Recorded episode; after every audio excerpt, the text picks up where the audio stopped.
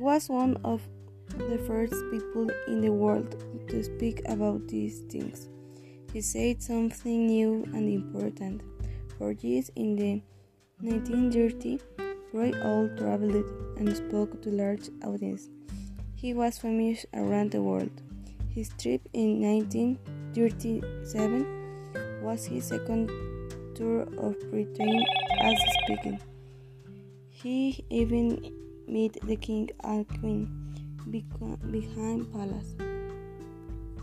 His message was also on very page of the, his books. But what did people know about this man? His books described his parents in this way. His father was from Scotland. His mother was an Apache Indian from New Mexico in the southwest of the United States.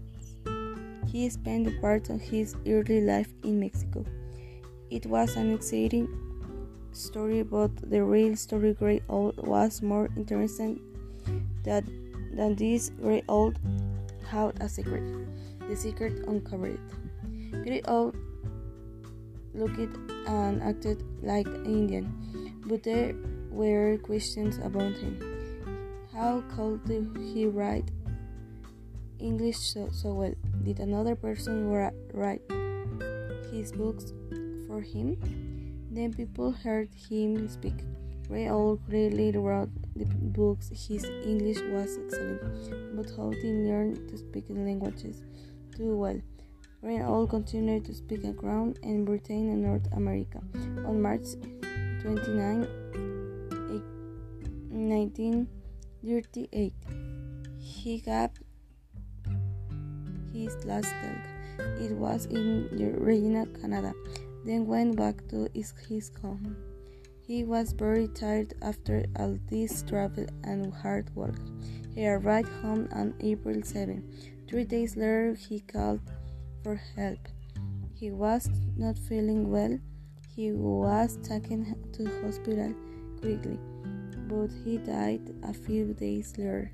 Nobody knows the reason for his death was too much hard work of travel of was he tired of living with a secret for so long. After he died, there was story in, in small Canadian newspaper and not North, North Bay Nugget. The Grey Owl how not Indian blonde and all. His real name is Archibald or Archie Belaney. He was and after George Belaney were both British.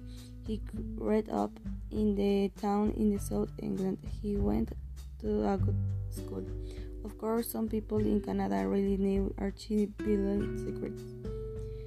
They knew him before he was read out. In the rest of the world, people could not believe new, the news. But the North Bay Nugget called broke in story. It was true. Grey Owl, the, fam- the most famous Indian in the world, was not an American Indian. How could this happen? What was so different about this young British boy? How did he come, become the famous Indian candidate Grey Owl?